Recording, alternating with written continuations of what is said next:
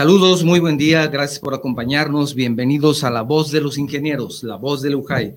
Estamos transmitiendo simultáneamente y en vivo desde nuestro estudio en la ciudad de Guadalajara, Jalisco, México, para todo el mundo por medio de la plataforma de guanatosfm.net, radio y televisión por internet y por la plataforma de Facebook Live. Gracias por acompañarnos a este espacio creado por la Unión Jalicense de Agrupaciones de Ingenieros que tiene como objetivo ser un medio de difusión para todas las agrupaciones pertenecientes a UJAI.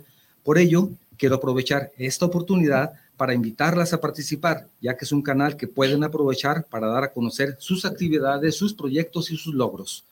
Por otro lado, deseo invitar a todas las agrupaciones del estado de Jalisco pertenecientes a cualquier rama de la ingeniería a que se afilien a UJAI, ya que en este medio también puede ser una forma de que nuestra audiencia los conozca.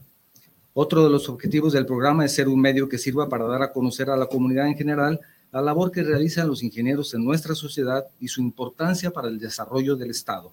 Soy tu servidor, Octavio Novoa, y para la conducción de este programa me acompaña el presidente del Comité Directivo de UJAI, el ingeniero Fernando Zamora Medina. Buen día, Fernando. Buenos días, Octavio. ¿Cómo has estado? Todo muy bien, estando completos ya, lo demás corre por nuestra cuenta. ¿verdad? Pancho, bienvenido. Gracias, Inge. Francisco Aceves, un, un gran gremialista, presidente fundador de ese magnífico colegio de ingenieros biomédicos que hoy nos hace el honor en conjunto con el ingeniero Bricio, quien también forma parte de nuestro gremio, de nuestro gremio de la ingeniería y que hoy abordaremos un tema sumamente interesante. Eh, hablamos de la ingeniería biomédica en el sistema de salud. Pero para conocerlos, ¿qué les parece si escuchamos en voz de Octavio Novoa la presentación de nuestros invitados especiales? No sin antes, amigos, no creo que se me haya olvidado, pero lo había dejado así como una sorpresa para agradecerles la oportunidad que nos brindan el conectarse como cada sábado a este su programa La Voz de los Ingenieros, La Voz de Lujay. Y así como lo comentó Octavio, este es su programa, fue creado para ustedes, para que obtengamos un mayor conocimiento y que está puesta esta mesa para todo aquel que quiera venir a participar con nosotros. Serán bienvenidos. Adelante, Octavio, por favor. Gracias. La ingeniería biomédica es una disciplina que fusiona los campos de la ingeniería y la medicina para desarrollar soluciones tecnológicas innovadoras y aplicadas a la salud humana. Su objetivo es mejorar la calidad de vida de los procedimientos médicos a través de la investigación, diseño y creación de dispositivos médicos, equipos de diagnóstico y terapéuticos avanzados. Esta disciplina se basa en la aplicación de principios de ingeniería en áreas como biomecánica, bioinstrumentación, procesamiento de señales biomédicas, imágenes médicas y biotecnología, por supuesto. La ingeniería biomédica también contribuye al avance de la medicina mediante el diseño y la implementación de sistemas de telemedicina, tecnologías de rehabilitación y prótesis y soluciones para la detección y tratamiento de enfermedades. En resumen, la ingeniería biomédica desempeña un papel fundamental en la mejora de atención médica y en la búsqueda de soluciones innovadoras para los desafíos de la salud humana en la actualidad. Para hablar de este tema tan importante nos acompañan dos personalidades, el ingeniero Francisco Aceves, el expresidente de la Sociedad Mexicana de Ingeniería Biomédica, y el ingeniero Christopher Bricio, el excoordinador del Comité de la Industria de Tecnologías y Dispositivos de Salud de la misma asociación. Bienvenidos a ambos. Muchas gracias. Muchas gracias. Pues nuevamente agradecido con ustedes. Como Francisco es de casa, fue el primer presidente del Colegio de Ingenieros Biomédicos y nos tocó en, cierto, en cierta gestión participar en el consejo directivo, así es que tenemos una amistad muy, muy estrecha y pues para mí es nombrarlo Pancho. Así es que Pancho, bienvenido. Gracias. bienvenido. Nos tocó la gran oportunidad de, de, vernos en el aniversario del CIBEC y, y pues qué, qué gusto, ¿no? De haberme visto con todos ustedes. Eh, he visto cómo ha ido creciendo el colegio y, y cómo todos esos jóvenes que, que, han llegado al liderazgo del mismo, eh, pues hoy, hoy se nota un liderazgo se nota una jovialidad y aparte una felicidad inmensa. Eso es lo que percibí en el aniversario del CIVEC. Pero para conocer qué es el CIVEC, Colegio de Ingenieros Biomédicos del Estado de Jalisco, le preguntaré a su presidente fundador, eh, a Pancho, que nos platique un poco del colegio. Adelante, Pancho. Muchísimas gracias por la invitación, Fer. Está un gusto estar aquí con nuestro colega, el ingeniero Christopher Bricio.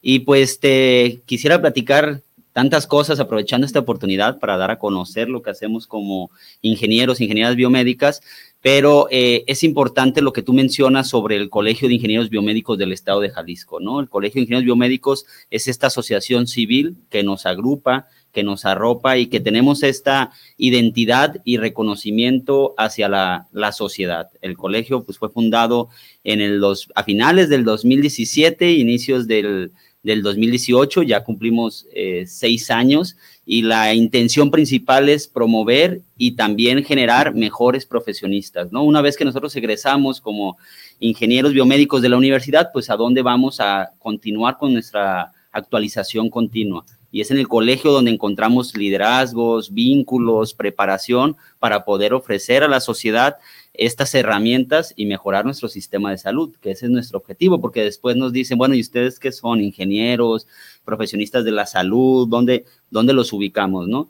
Yo considero que la ingeniería biomédica es un profesionista de la salud, porque nuestro tema terminal o donde termina nuestra innovación, nuestra tecnología, nuestro esfuerzo, infraestructura, trabajo, es en el sistema de salud, ¿no? Es para brindar un soporte, un apoyo a un paciente o a una persona que requiera un monitoreo, por, por ejemplo, ¿no? Pero no podemos dejar de lado que construimos a través de la, de la ingeniería, que son la principal base para poder llegar a estas soluciones. Sí, pues eh, tiene mucho que ver en los diseños eh, de ingeniería. Sí, claro. La cuestión de la salud del ser humano.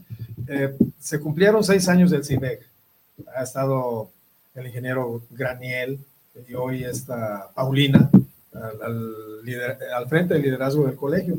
Sin embargo, eh, quiero pensar que la Sociedad Mexicana de Ingeniería Biomédica eh, también eh, en este año tuvo su aniversario, pero ¿qué fue? ¿Qué se constituyó primero, la, la sociedad o el colegio? Mira, la, la, en sí la profesión como una carrera, como un título profesional, eh, ya está cumpliendo 50 años en el país, ¿no? Aquí en Guadalajara, en Jalisco, son aproximadamente, la Universidad de Guadalajara va para, este año cumple 20 años de, de haber ofertado la primera, la primera generación. Entonces, eh, la Sociedad Mexicana de Ingenieros Biomédicos fue fundada en 1978. Sí es una sociedad más grande en, en edad y en tamaño porque abarca toda, todo el país a partir de que la sociedad mexicana se fortalece y que comienza a detonarse la carrera de ingeniería biomédica fuera de la capital, porque al inicio pues nada más había dos universidades, la Universidad Ibero y la, la UAM, ¿no? la, la metropolitana. Eh, entonces ya comienza a surgir esta necesidad de profesionalizar y de agremiar al interior del, del país, no solamente en la Ciudad de México, y el crecimiento, somos más de 10 mil ingenieros, ingenieras biomédicas en el país, pues hace que necesitemos una estructura un poquito más compleja y es donde surgen los colegios estatales, ¿no? Bajo sus lineamientos, el Colegio de Jalisco y hay un colegio más, el Colegio de Ingenieros Biomédicos de México, ¿no? Pero todo parte de la sociedad mexicana, que es quien tiene también los vínculos internacionales, que ahorita también al final vamos a mencionar un evento internacional que vamos vamos a tener, si, si nos lo permiten, pero las visiones, las visiones son también un poco diferenciadas. ¿A qué voy? La Sociedad Mexicana de Ingenieros Biomédicos, la, la nacional, agremia a todas las personas que hagan en función de la ingeniería biomédica. Su objetivo principal es promover, eh, generar ciencia. Tenemos una revista indexada con ACID, por ejemplo. Entonces, te puedo hablar que tenemos matemáticos, electrónicos, mecánicos, computólogos, hasta filósofos, porque hay que empezar a hablar de la bioética, ¿no? Eh, y en cambio el colegio en el estado de Jalisco sí tiene un requisito, que necesitamos ingenieros biomédicos con cédula de ingeniería biomédica, porque si es una, bajo los lineamientos de nuestra legislación, pues necesitamos que es un colegio de ingenieros biomédicos, ¿no? Entonces hay que demostrar que se estudió la ingeniería biomédica en cualquiera de sus nombres, porque hay algunas variantes.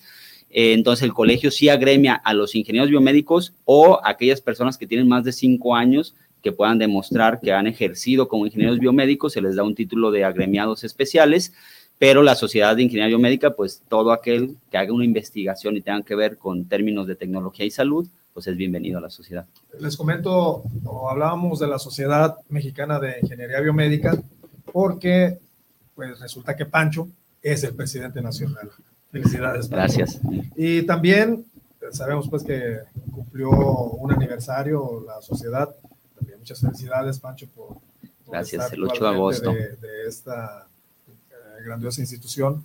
Son únicamente lo que tienen registrado, más los que no estén, 10 mil ingenieros biomédicos. Ujú. Y aquí en Jalisco, Ah, estamos, justamente estamos en esa, en esa labor del, del censo porque tenemos cinco universidades que ofertan la, la carrera, la Universidad de Guadalajara, la, el TEC de Monterrey, la Autónoma de Guadalajara, la VM también ahí en, en Zapopan, y el CETI tiene una fase terminal de mecatrónica en ingeniería biomédica, pero los consideramos también ingenieros biomédicos porque pues ya están en el campo y son muy buenos ingenieros también. Entonces, eh, estamos hablando que habrá aproximadamente de- entre 700 y 1000 ya eh, con esa calidad de egresados, ¿no? Y algunos todavía con un título por conseguir todos los trámites, pero también la formación ha sido muy grande. Y se me olvidaba mencionar, en recientes años, el Centro Universitario de Tlajomulco, de la Universidad de Guadalajara, no solamente el CUSEI, también está ya ofertando la, la carrera y por ahí cuentan que también en Tlaquepaque estarán ofertando. Entonces se comienza a crecer esta oferta, ¿no? sí, sí, pues qué bueno que tenemos ese, ese gran desarrollo con, con ustedes, ya que vienen a sumar eh, pues, a profesionales, profesionistas y profesionales en este ámbito y que nos lleva a cierto rompimiento de paradigmas que en un momento abordaremos esos temas, porque también contamos con, con la presencia del ingeniero Bricio, él es un, un especialista en la ingeniería biomédica, nos va a platicar un poquito de su especialidad, forma parte de la Sociedad Mexicana de Ingeniería Biomédica y aparte eh, es el socio fundador de, de, una empresa eh, de gran calidad y que hoy, hoy por hoy está a nivel internacional ya trabajando. Y pues qué mejor que él nos platique. Ingeniero Bricio, también tu empresa cumplió años. También. Estamos en mes de aniversario. Muchas gracias por la invitación y permitirnos platicar un poquito más de las experiencias de la ingeniería biomédica en el país, ¿no? Y sí, eh, cumplimos 28 años de haber sido fundados con una visión inicialmente del soporte de las tecnologías de salud como un área de servicio y nos fuimos especializando más en la parte de ingeniería biomédica y aseguramiento de calidad, dándonos cuenta que el aseguramiento de calidad, aprovechando todo el conocimiento de las demás ramas de la ingeniería, nos permitía ser partícipes del desarrollo tanto de la industria de salud como del sector salud. Y esto va en aportar eh, conocimiento, eh, capacitar ingenieros biomédicos ya en áreas muy especializadas como lo es la metrología biomédica aplicada, que nos permite certificar equipo médico, tecnologías y complementar al ingeniero biomédico en su importante rol dentro del sistema de salud. Y bueno, esa trascendencia nos ha llevado a trabajar con grandes empresas farmacéuticas a nivel nacional e internacional. Inclusive durante pandemia eh, recibimos la solicitud del apoyo del gobierno del estado para el desarrollo de los ventiladores que tanto se ocupaban. Participamos por ahí, este, fuimos acreedores al premio de innovación por la colaboración que hicimos con diferentes eh, proyectos pilotos, unos universitarios, otros de la industria privada. Y pues ha sido un gran recorrido. Estamos muy orgullosos de este año cumplir 28 años y estar aquí presentes para platicarles todo lo que se puede hacer en la industria de salud. Gracias, Inge.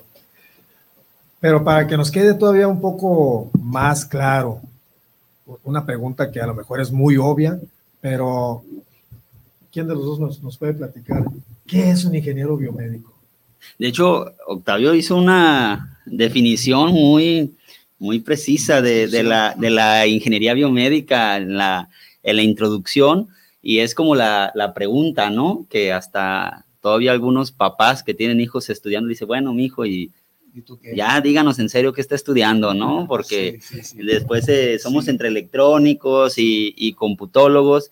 Y para mí, para mí es más sencillo, o sea, para mí es más sencillo, es un profesionista de la salud que pone las herramientas de la, de la ingeniería al servicio de las personas, ¿no? O sea, es esa, ese profesionista que sí tiene los estudios de electrónica, de matemática, ahorita con el tema que viene de programación, por ejemplo, muy, muy fuerte, pero que todo siempre es pensado en las aplicaciones en salud, ¿no? Por ejemplo, si hablamos de procesamiento de señales, que es un tema que los de la industria electrónica ya lo hacían, ya lo siguen haciendo, ¿no? Pero ahora estamos hablando de procesamiento de señales de una persona, de un paciente, de un corazón, de un cerebro, ¿no? Para poder detectar eh, cambios inusuales, para poder dar modelados, para poder recibir señales y poder hacer funcionar a los actuadores, ¿no? Por ejemplo. Entonces, es el ingeniero biomédico es esa, quisiera decir todólogos, porque también hay momentos donde nos comenzamos a, a difuminar, porque hay que comenzar como en la medicina. está el médico general, pero después hay ciertas especialidades, ¿no? O sea, hay aquel ingeniero biomédico que se enfoca en este procesamiento de imágenes, de señales, en la biomecánica, ¿no? En la inteligencia artificial que platicábamos hace rato, en la ingeniería clínica. Yo, en mi parte, pues me enfoco más en la administración eh, pública, tiene que ver con la ingeniería clínica. ¿Qué equipo médico se compra? ¿Cómo se compra? ¿Por qué se compra eso? Eh, ¿Qué insumos tiene? ¿Cuál es la administración de la tecnología? No solamente es equipar hospitales, sino es dar este, este seguimiento. Entonces, poco a poco, conforme vamos avanzando en la carrera, pues vamos determinando ese enfoque. Incluso hay, y lo digo incluso porque yo no me gustan las ventas, pero ingenieros biomédicos que están en el área de ventas y que claro, yo prefiero que si vamos a vender un equipo médico, me lo venda un ingeniero biomédico, ¿no? Alguien que nos puede decir para qué se usa, cómo se usa y cuál es el correcto uso de, de ese equipo, ¿no? Porque no me guste, no quiere decir que, que no tenga que existir, ¿no? Entonces, eh, esta persona que a través del uso de la tecnología o de las herramientas de la ingeniería, pues puede ofertar eh, soluciones en salud, ¿no? Fíjate que hace unos días leí un, artículo y decía, eh, preocúpate por saber vender, porque cuando estés vendiendo, tu cliente no te preguntará tu promedio entonces, claro. No, y, después son los que más comisiones se llevan, los de ventas, ¿no? Oye, pero, pero fíjate, eh, anteriormente, pues estaba el, químico, el químico farmacobiólogo, luego el ingeniero industrial, luego el eléctrico, el electrónico, el instrumentista. Entonces, ellos, ellos no se pueden apartar tampoco del sistema de salud, los que se vayan a enfocar en esa especialidad el ingeniero biomédico se convierte en un administrador o un coordinador de ellos o, cómo es esa multidisciplin, multidisciplinaridad? No sé, Inge, si quieres Es, algo muy interesante. ¿De dónde entras esa palabra? La dominguera, ¿no? La inventé. estuvo muy bueno. Yo creo que ese es un tema de colaboración, ¿no? O sea, todas, eh, todas las carreras y ramas de la ingeniería aportan y finalmente tenemos en cuenta lo que se mencionaba al inicio de la conversación. La ingeniería biomédica tiene alrededor de 50 años, ¿no? Entonces, hay mucho profesional que continúa ejerciendo en, los diferentes ámbitos de la salud que ya estaba inmerso en actividades de atender eh, las tecnologías y demás, ¿no? Y por lo mismo fue la manera en que se empezó a ver la necesidad de la convergencia entre las áreas de la salud o ciencias de la salud y las áreas de ingeniería. Entonces yo creo que nadie está por encima de nadie, sino somos un tema complementario, pero en efecto, la carrera de ingeniería biomédica nos permite un perfil más eh, horizontal, podría decirlo, y en ciertas áreas empieza a, a ser más vertical, como lo es la ingeniería clínica, como es la gestión de tecnologías de salud, que ya es una subrama o una especialización de la misma, hasta el tema de administración pública en la parte de salud, ¿no?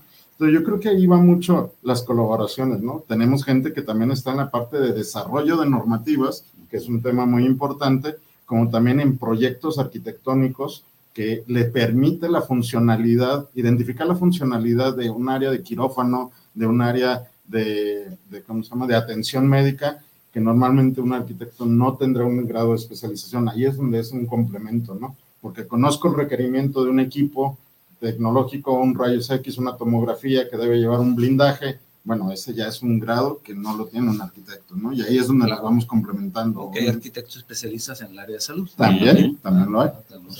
Hemos, platicado con algunos de ellos y que son expertos en toda la normativa, por ejemplo, del Seguro Social, es muy amplia, y que precisamente un quirófano, pues ellos saben que debe de ir precisamente con, con la varita de plomo, no sé qué cosa, y el enjarre y todo eso para que tenga esa mm, cumplimiento normativo. Cumplimiento normativo y que no afecte la radiación después de ese muro, ¿verdad? Sí, por eso me entienden que es complementario, ¿no? Y hay muchas otras ramas que han buscado especializarse, ¿no? Y, y, en este momento, ingeniero, ¿cuáles son los principales desafíos que enfrenta la ingeniería biomédica?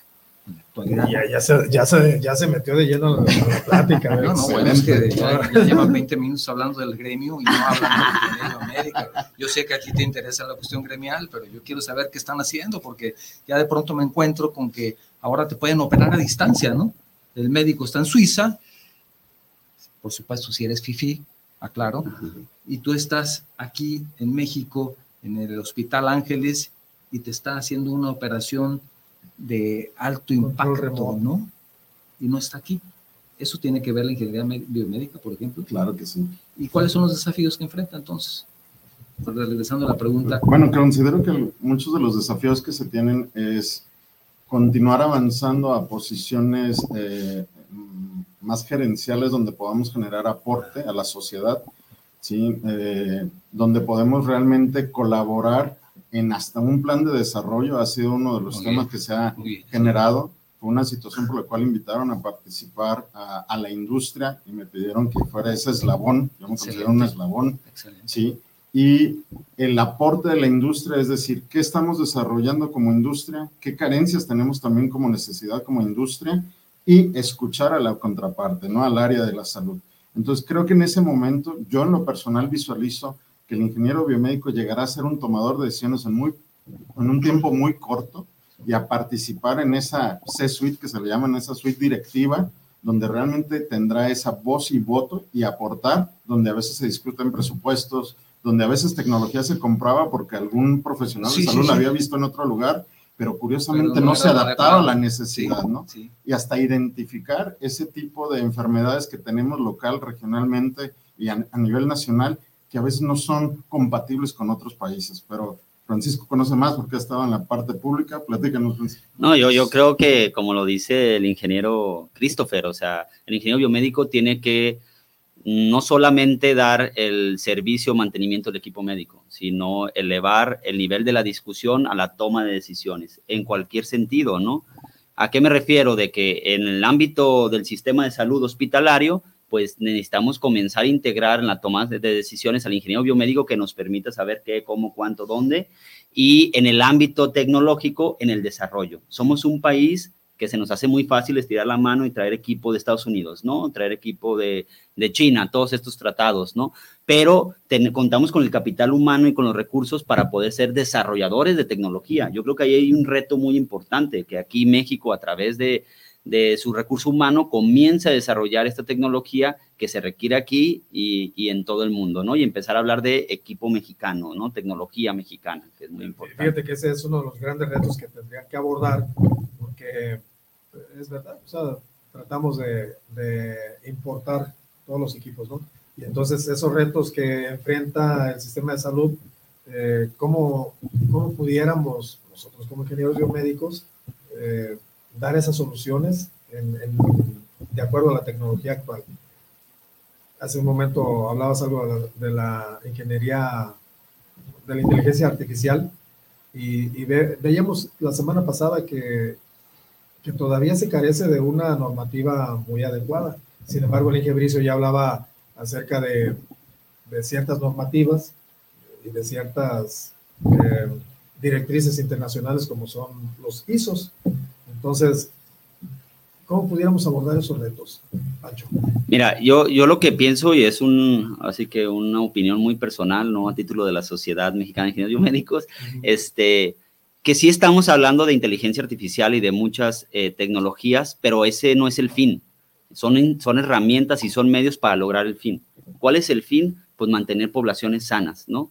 La ingeniería biomédica, eh, lo vivimos en la pandemia, pues el ingeniero biomédico, la ingeniería biomédica salvó muchas vidas. Estuvieron hombro a hombro con los, con los médicos para que funcionara el ventilador, para que tuviera los equipos necesarios, para que no fallara. Hubo hasta experimentos, yo recuerdo, donde querían conectar un ventilador a dos personas y se estuvieron haciendo pruebas para poder tener la infraestructura adecuada, ¿no? Historias de amigos que estuvieron en esa línea de batalla que nos decían, pues en cuanto conectábamos este ventilador se nos caía la presión y todos los demás empezaban a alarmarse. Entonces empezamos a hacer maniobras para que las presiones, para que toda la infraestructura pudiera estar ahí. Entonces, a lo que voy es el objetivo.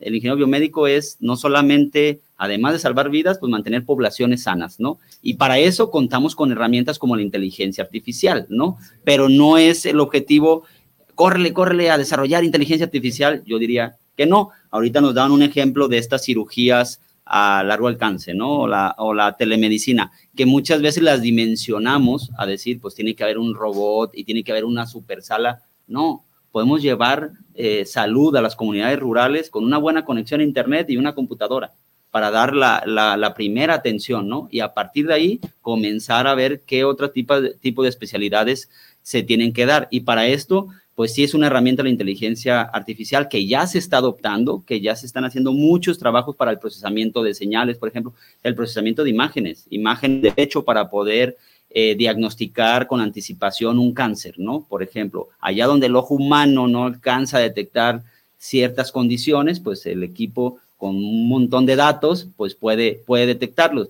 Pero yo miraría a la utilización de, de esas herramientas, porque de otro lado tenemos la salud digital, que hoy está eh, discutiéndose en, la, en las cámaras de diputados de poderla poder regular, pero algo tan sencillo que todavía no hemos podido hacer la interoperabilidad, que es el, el expediente clínico electrónico, que ya se cuenta con una norma, que ya hay instituciones como el IMSS que tienen este expediente, pero no existe la portabilidad. Hoy si yo me voy metiendo a, un, a una institución, no tengo mi expediente de todos mis, tengo que ir a pedirlo y luego me dan un montón de carpetas. Ese simple hecho es, comenzamos a resolver lo básico primero. Debería ser tu derecho tenerlo. ¿no? Es un derecho, pues es, es mi vida clínica, ¿no? Yo, yo, debería tenerlo, sin embargo no te lo da. ¿no? Y, y cada, cada médico, es, cada... Eso es un tema interesante ahí. Claro, que hay condiciones de ciberseguridad, ¿no? Que hay Ya, ya hay que muchos, muchos temas. abogados, ¿no? Sí, sí, son Derechos equipos humanos. multidisciplinarios también. Sí, sí, sí. Desde la de- que es el genoma humano también, ya, Ah, claro. entonces ya comenzamos a hablar más. Sí, Fíjate, ahorita comentabas algo acerca de, de cómo detectar a distancia o, o con tecnologías de vanguardia enfermedades. Y, y tú que eres el especialista y que, y que haces ese tipo de análisis, ¿cómo pudiéramos detectar ese tipo de enfermedades? Bueno, aquí creo que lo principal es eh, la tecnología se ha desarrollado a pasos agigantados, pero un tema es poder sociabilizar o democratizar, perdón, la, el acceso a la salud, ¿no? Eso es un tema muy importante donde nuestro sistema de salud ha estado centralizado en grandes ciudades, el paciente se tiene que trasladar y finalmente no tenemos la capacidad instalada de darle atención y por eso hay un gran tiempo de espera, ¿no? Entonces aquí hablamos que el análisis se debe de generar de cómo puedo llegar al primer punto, llevar esas tecnologías básicas, como comentaba Francisco, y poder hacer una segmentación de qué paciente requiere trasladarse a un centro de atención y qué paciente puedo darle un tratamiento, ¿sí? En su punto de origen, ¿no?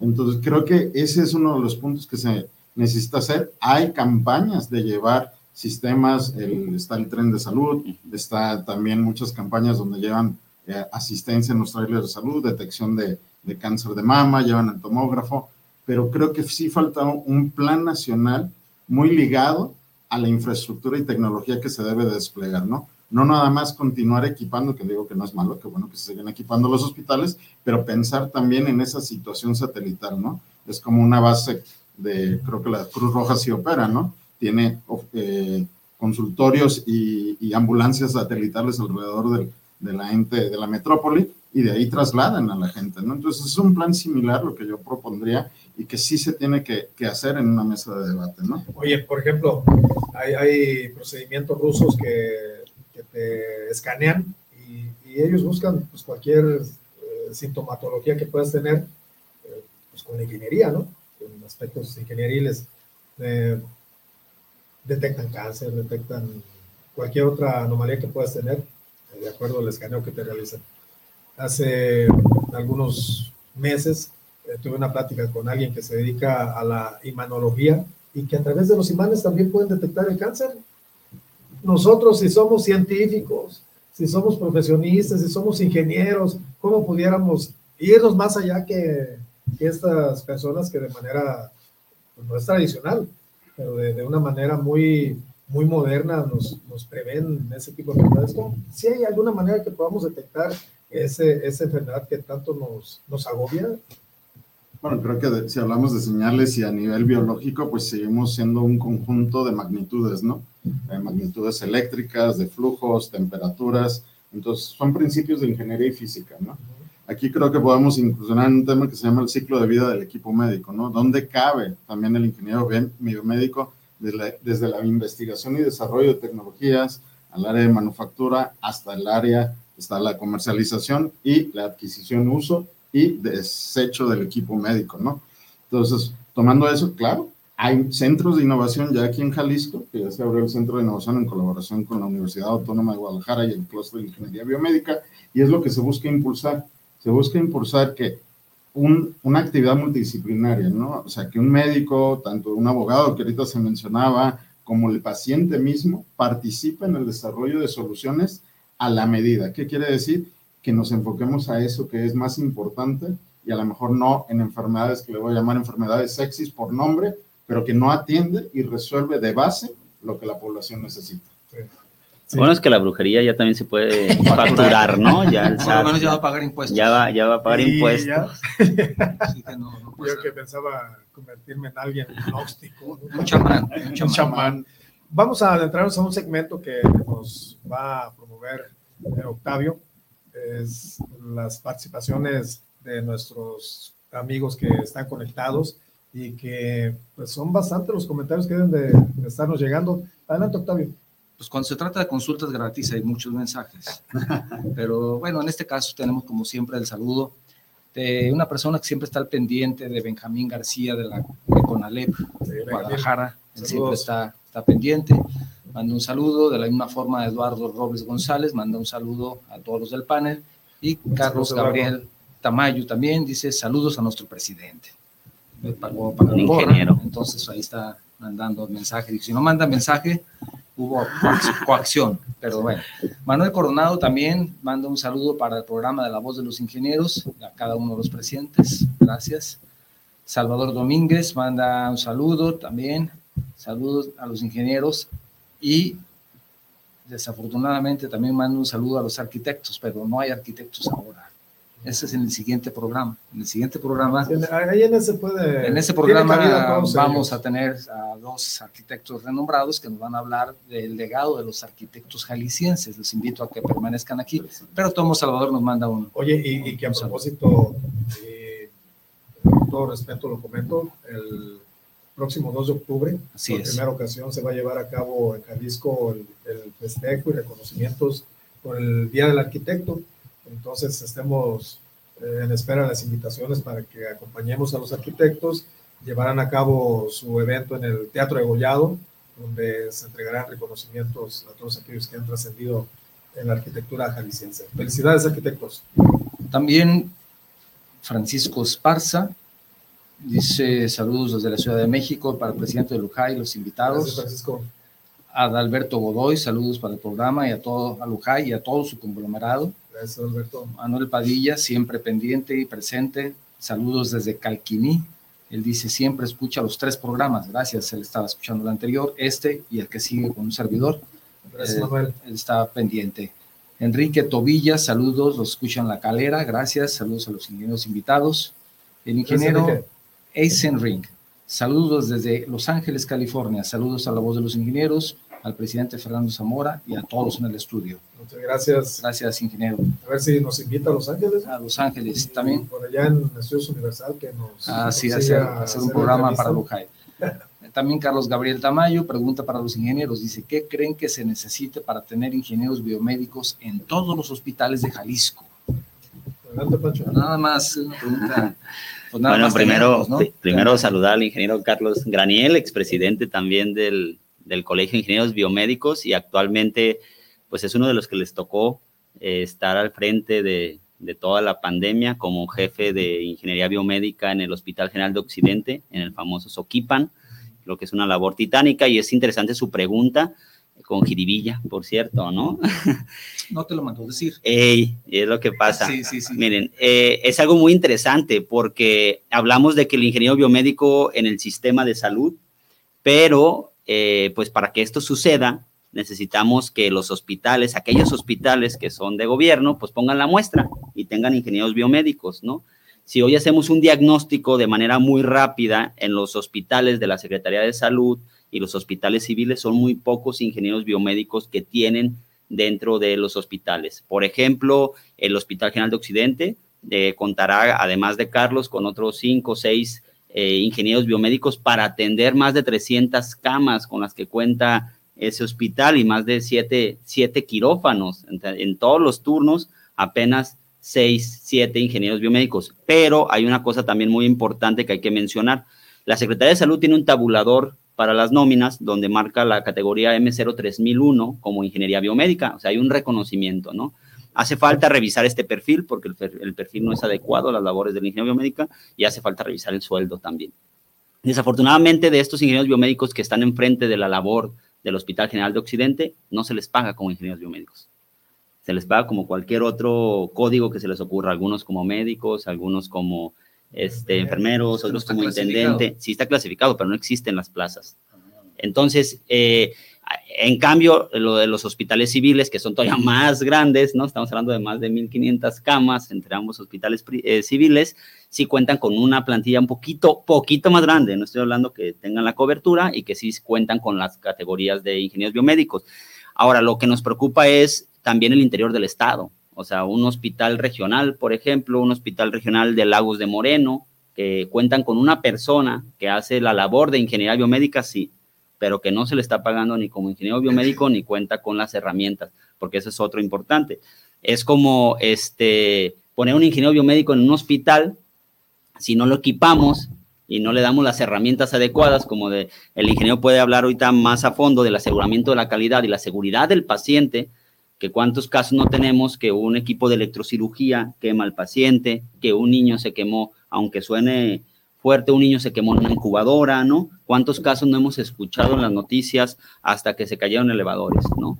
¿Por qué? Por una falta de supervisión y además que esta supervisión o mantenimiento no solamente sea pues cambiar etiquetas y pasar una toallita húmeda, sino que se haga con aquellos equipos y revisión con los que se tiene que hacer eh, adecuadamente, ¿no? O que marca el fabricante, cuando menos, o alguna normativa que están todavía en construcción, ¿no? Entonces es muy importante que como gremio y como ingenieros biomédicos, y no solamente ingenieros biomédicos, como pacientes del sistema de salud de usuarios, pues comencemos a ver si hay ingenieros biomédicos o no hay ingenieros biomédicos donde me voy a atender, ¿no? Porque el ingeniero biomédico es aquella persona que tiene la cocina a punto, ¿no? Que, que es la herramienta. Incluso yo reconozco a muchos médicos y médicas que hoy no hacen una cirugía si no hay un ingeniero biomédico a su lado, porque dicen, oye, si se empieza a descomponer el equipo o sucede que por más que el equipo esté funcionando a punto, puede haber una, puede fallar, eh, yo quiero tener al ingeniero biomédico, ¿no? Aquellos que hacen cierta labor, sobre todo como platicábamos de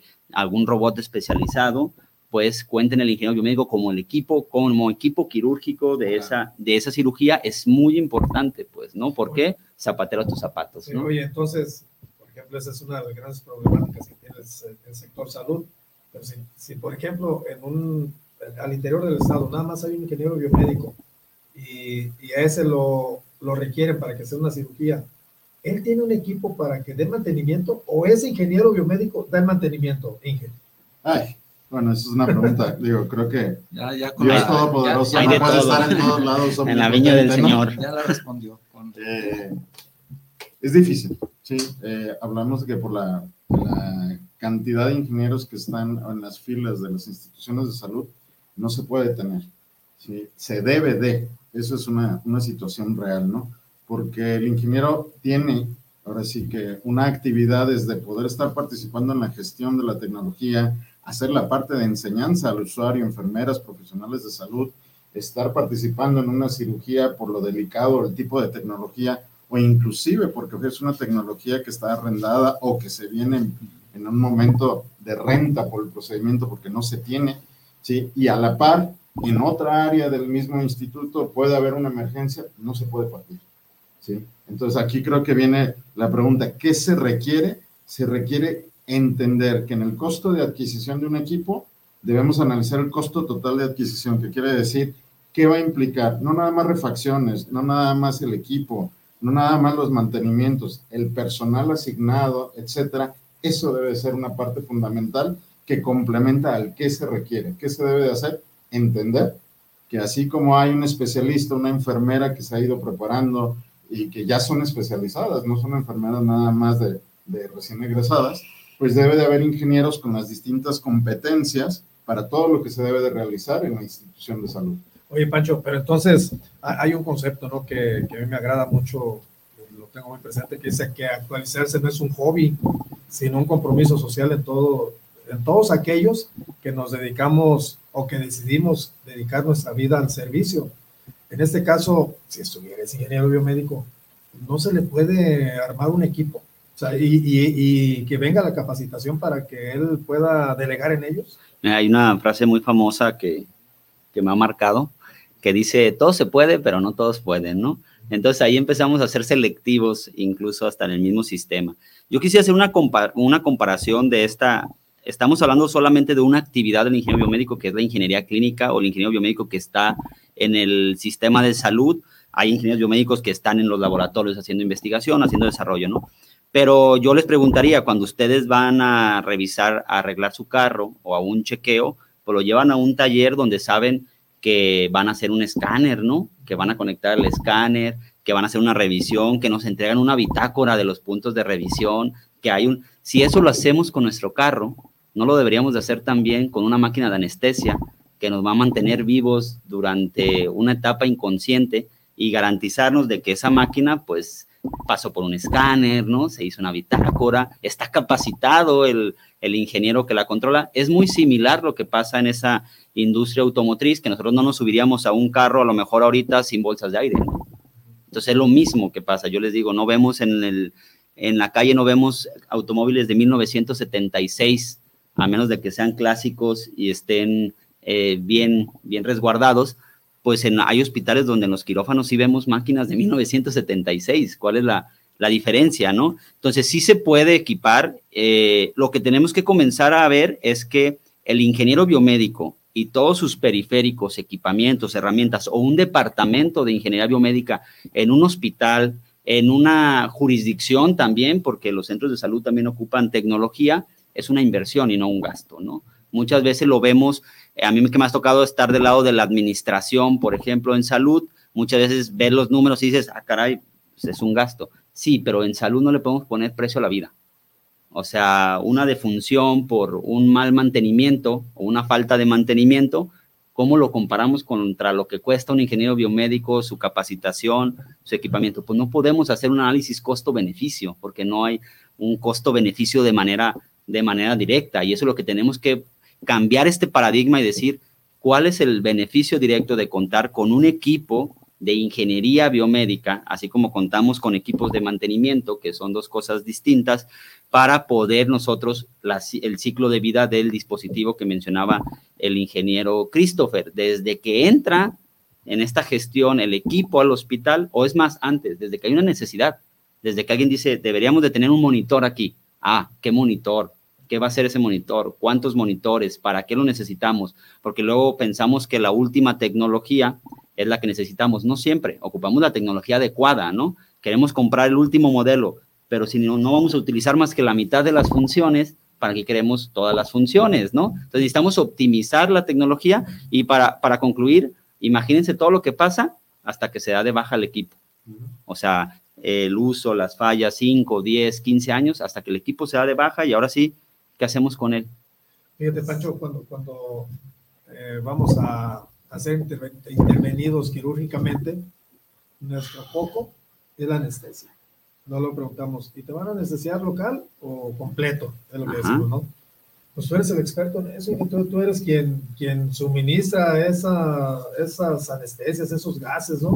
¿Qué, qué, qué, te, ¿Qué te marca la norma? ¿Cómo podemos ir seguros a que nos van a operar y vamos a, vamos a regresar con vida? Bueno, pero creo que toda entrada de quirófano dicen que es un 50-50, ¿no? 50% de oportunidad, de dónde. y con quién, ¿no? Depende de dónde. Pero bien, es una pregunta muy interesante porque el equipo de anestesia conlleva eh, varios componentes, ¿no? Y creo que uno de los más importantes, y por lo que mencionas, es el, el vaporizador de anestesia, ¿no?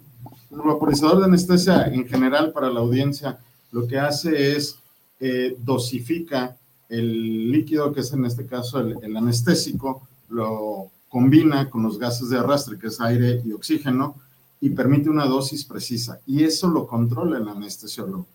Entonces, eh, desde mi punto de vista particular es, somos un colaborador del profesional de la salud porque en el momento que él tiene su estrategia de aplicar el proceso de atención al paciente, debe contar con las herramientas, con su certificación, con su mantenimiento y que él pueda reaccionar. Yo les comparo en, cuando platico con mi gente en la oficina. Uno puede reaccionar. Exactamente. les digo que es como ser el. Yo soy el que quiero reaccionar. Ser el Checo Pérez en el carro, pero todos los demás me están hablando al oído de qué presión tiene mi llanta, qué va pasando adelante, los, todos los sensores. Creo que esa es la parte que lo puedo comparar. Y si hay normativas, hablábamos hace ratito un poquito de las normativas. Existen normativas, normas oficiales mexicanas con el tema de, de lo que es la parte de seguridad hospitalaria que se debe de cumplir. Hay una norma en específico para la parte de anestesia donde incluye que el equipo debe ser evaluado, dado de mantenimiento, certificado y sustituido de acuerdo a los estándares obligatorios, ¿no? Entonces es un ecosistema. En la parte de salud, desde la manufactura, está la norma ISO 13485 que habla del el diseño, desarrollo y ya en la versión actual incluye el soporte y mantenimiento del equipo. Esa norma fue mutando, la última versión de la 2016, donde ya incluye un modelo de procesos para poder certificar equipo médico. Entonces, claro, sí existen estos estándares. ¿sí? El tema es implementarlos y exigirlos. Y cumplirlos. Y, cumplirlos, precisamente. ahí te manda una pregunta también el Carlos Daniel. Dice, ¿qué piensan de las deficiencias en el cumplimiento normativo de las obras nuevas o remodelaciones de hospitales en Jalisco. Yo, propondría una, una segunda una, una segunda de la SOMI, ¿verdad? Una segunda, una segunda ronda, pero invitemos al ingeniero Carlos Daniel porque él tiene mucho que aportar. De, las preguntas a él, Ajá, que siente, desquitarnos. Fíjate que, eh, unas respuestas muy tácitas podían ser de tu parte, Pancho, por cuestiones de que tú estuviste en una dirección dentro del sistema de salud. Enrique Graniel, a quien le mando un saludo, pues también está bien metido en la cuestión de, los, de la red hospitalaria. Pero, pero en este caso, dije, porque ya nos está comiendo el tiempo y no quisiera dejar de hacer este cuestionamiento. A ti te tocó, y, e igual, a dije Graniel, eh, la pandemia del COVID-19 e, ¿Ese lo contemplaron ustedes como un parteaguas para el gremio de la ingeniería biomédica dentro del sistema de salud? ¿A ti te tocó cuando estabas de director? Creo que eh, justamente estuve un momento ahí, pero creo que sí lo menciono con todas sus letras. Hay una deuda histórica con la ingeniería biomédica por la lucha que se dio por la pandemia, ¿no? Cuando hablábamos de las camas disponibles para atender a los pacientes de COVID, comenzamos a escuchar el término reconversión hospitalaria, ¿no? Vamos a reconvertir tantas camas según el porcentaje de infectados hasta que lleguemos al 100% de un hospital que atienda COVID, ¿no? Sí, pero ¿quién hizo esa reconversión? ¿Cómo se hizo la reconversión? O sea, fueron grupos de ingenieros biomédicos que desde la teoría hasta la práctica pasaron por las reconversiones hospitalarias completas, porque era cambios de tipos de cama, cambio de ventiladores o que se eligiera el ventilador de que, tendría que corresponder, ¿no? Altos flujos y no nomás eran los ventiladores, o sea, el oxígeno de dónde venía, cuánta presión. Entonces, hubo todo un tema ingenieril para poder soportar eso. Yo te puedo hablar de ejemplos que nos tocó vivir ya más en lo privado, donde los centros de convenciones en la Ciudad de México que se transformaron en hospitales de la noche a la mañana. O sea, eh, en Villahermosa, sí estuvimos ahí también, donde cómo se hicieron estos centros de atención COVID donde se tuvieron que hacer trabajos de ingeniería y ahí entramos todas las ingenierías eh, eléctricas, la seguridad eléctrica es muy importante en un quirófano, donde un microshock, macroshock, pues puede ser por una descarga eléctrica que no esté un quirófano muy bien aterrizado. Entonces, entramos ahí todas las ingenierías y por eso creo que la, la, pregunta de cómo estamos en cuestión de infraestructura, hay que hacernos esa pregunta. Pero yo sí considero que hay que hacer un reconocimiento público de la ingeniería biomédica, sobre todo de aquellos ingenieros que sí es triste que durante la pandemia se, habilitaron plazas pagadas como médicos, por ejemplo, para el Hospital Ángel Año, ¿no? Que fue un hospital emergente, se acaba, se da de levantar la pandemia y no volvimos a saber más, ya nadie quiere contratar ingenieros biomédicos, ¿no? Y es donde decimos, oigan, pues, a ver, vamos haciendo, si ya vimos, se probó esta calidad eh, en la profesión, pues vamos haciendo la adaptación del sistema para poder tener esos tomadores de decisiones, eh, como dice el ingeniero, consejeros que nos estén diciendo qué y hacia dónde ir, ¿no? Porque podemos hablar mucho en el tema de infraestructura también, como por ejemplo el ejemplo de la gallina, ¿no? Hacemos el agujero más grande, el huevo más chiquito. Hospitales que la cama no entra por la puerta y que tenemos que ladear la cama para que entre, pero imagínense que esa cama tuviera paciente, ¿cómo la ladeamos para sacarla en una emergencia, ¿no? Que no nos ha tocado tan fuerte, pero podría pasar. Fíjate, precisamente... Eh, pues a ti te correspondió esa situación, ¿no? De cuando viene el cambio en SIOP y que se, se busca eh, la especialización de aquel que fuera a intervenir algún área de, mantenimiento y construcción de, la salud, ¿no? Sí, hay que hacer el reconocimiento al ingeniero Zamora en la SIOP. La verdad que en cuanto él tomó eh, las riendas de la Secretaría de Infraestructura, lo primero que hizo fue justamente acercarse al colegio y preguntarnos, oigan, ¿A quién me recomiendan ingeniero biomédico para integrar a los equipos de la CIOP para poder construir hospitales? Porque justamente en esa etapa la Secretaría de Salud hacía todos estos construcciones, equipamientos y pasa a ser eh, chamba de la CIOP y tuvo bien el ingeniero, creo que fue un gran acierto y que todavía cuenta en su equipo con un ingeniero biomédico que es el que está sobre todo verificando normativas, ¿no? De que sí se cumpla y que orientada, o sea, no pensemos a un hospital bonito, funciona, orientada a la seguridad del paciente y en eso de seguridad del paciente, pues a la seguridad de los que ofrecen los servicios, ¿no? O sea, una descarga puede ser para el paciente, puede ser para el médico. Entonces, lo mejor es contar con la seguridad garantizada y adecuada para que se puedan llevar las intervenciones. ¿Ves, Octavio, lo que generó el ingeniero Graniel con esas dos preguntas nos llevó casi el segundo segmento de la entrevista. Ya se acabó el programa. Sí, ya se acabó el programa. Dije, vas a tener que venir, estás comprometido a venir. Sí. Así es que y ustedes comprometidos a preguntar. Sí, claro. ¿Verdad? Dicen que no lo mismo ser el borracho que el cantinero, ¿verdad? Pero vamos dejando a Octavio que termine con los saludos. No, bueno, si no hay saludos, o sea, no hay programa tampoco. Claro. Leonides Ruiz también manda saludos desde Puerto Vallarta, como siempre, escuchando el tema. También, Gracias, eh, también está Eric Castellanos, que nos manda un saludo a todos, a los invitados. Dice que es interesante conocer estos temas de las normas mexicanas, pero también las normas internacionales. Gracias, es, Ahí en ese caso, pues hay mucha interrelación y triple E con biomédicos. Sí, sí, claro, son, somos colegas ahí en investigación y desarrollo. Hay una rama de la IEEE, MBS, que es de puros ingenieros biomédicos. Así es, y con eso concluimos los mensajes. Gracias. Muchas gracias. Pues un último mensaje, Inge.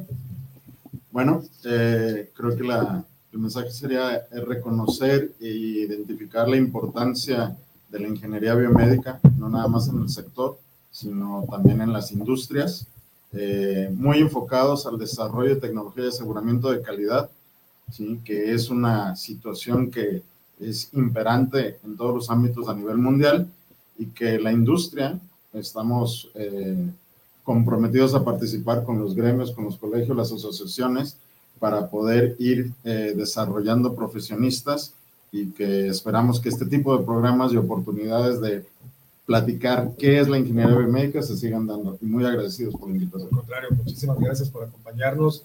Eh, sabemos que no, no, es muy frecuente el que podamos contar contigo, pero muchísimas gracias por haberte desplazado y estar aquí con nosotros. Muchas gracias. Pancho, último mensaje. Pues primero agradecerles la invitación y yo nada más cerraría con un mensaje que de esta misma mesa salió ahorita que hablamos de la anestesio, de decir, bueno, tenemos el 50%, por, 50 de probabilidades y, de, y Octavio nos decía un comentario, depende, ¿no? Depende de dónde te atiendes, depende de quién te atiende. En eso trabaja la ingeniería biomédica hoy en Jalisco. Hoy trabajamos para que todas las personas que no pueden decidir dónde atenderse sepan y estén seguras de que todo va a salir bien, de que la tecnología funciona, de que contamos con la infraestructura y de que ofrecemos servicios de salud públicos y privados de calidad. Ese es nuestro reto principal y nuestra chamba. Que se despreocupen, nosotros nos encargamos de, la cocina, del taller, de la calidad, de los servicios, para que puedan eh, tener una atención segura y que nuestros médicos y médicas puedan dar ese servicio sin preocupación de que algo más falle. Eh, Octavio, ¿algún último mensaje? No, no solamente escucho la, la manera de hablar de nuestro invitado, médicos y médicas. Vaya, ya se ha vuelto ya un poco más eh, Hay, hay que darle su lugar acá aquí. político.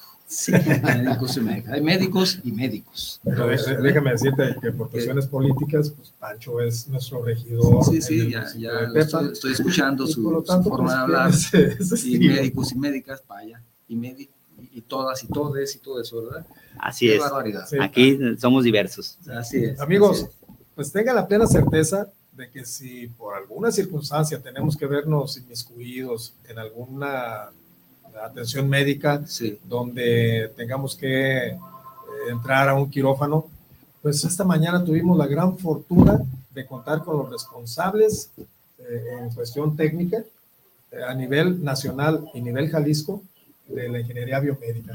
Muchísimas gracias, Pancho. Muchísimas Gracias. Inge. Gracias, Octavio. Y ustedes, amigos, muchísimas gracias por seguirnos en este programa. Pero ¿saben qué?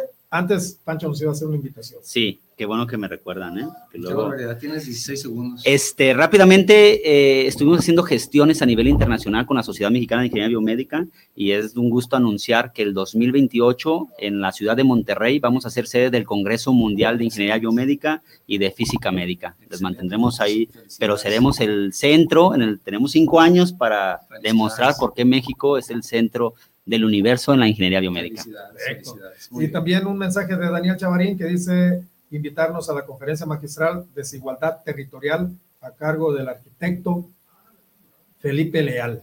Eso será en el eh, colegio, en el colegio de Jalisco el próximo miércoles 8 de septiembre de este año a la una de la tarde. Nos invita, están cordialmente invitados y ahí estaremos, Daniel. Amigos, muchísimas gracias. Ese fue su programa La Voz de los Ingenieros, La Voz de Lujay. Nos vemos el próximo sábado.